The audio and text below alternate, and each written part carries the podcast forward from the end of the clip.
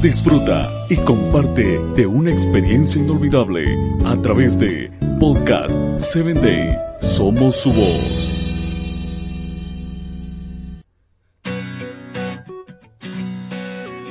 Hola, soy Sarita. Bienvenido a Encuentro con Jesús.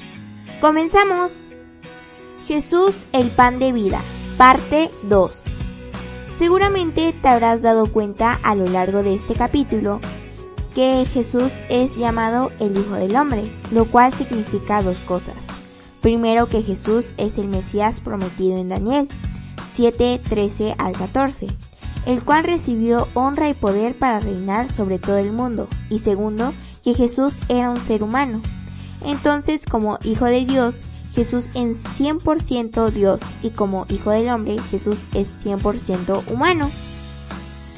Cuando Jesús enseña que es el pan que descendió del cielo, literalmente está diciendo que Él era Dios y que había descendido del cielo al encarnarse.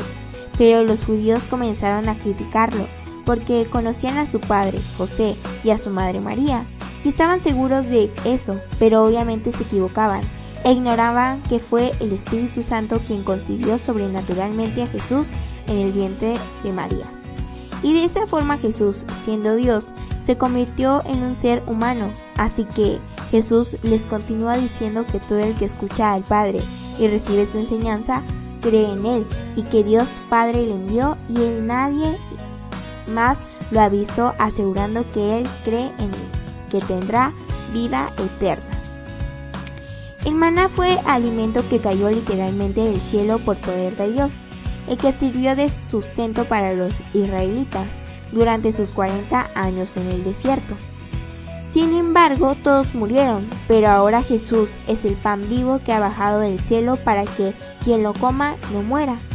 Más adelante Jesús aclara diciendo, el pan que yo daré es mi carne, la cual yo daré por vida del mundo, refiriéndose a su cuerpo, puesto que él moriría para dar vida a todos los que creen en él.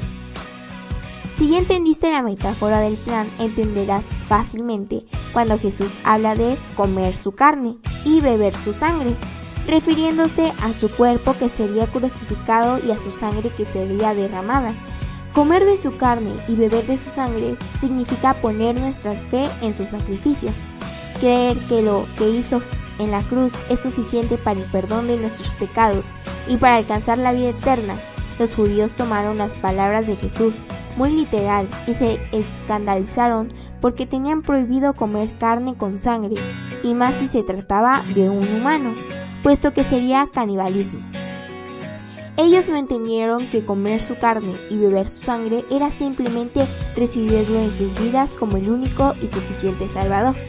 Para muchos seguidores de Jesús esto era muy difícil de aceptar, así que muchos desertaron, pero Jesús desde el principio sabía quiénes eran los que no creían y quién era el que lo iba a traicionar. ¿Tú crees en Jesús? ¿Crees que su sacrificio en la cruz es suficiente para el perdón de nuestros pecados? y para obtener la vida eterna? ¿Quieres vivir para siempre? Te invito a que compartas mi audio. Con amor, tu amiga Sarita.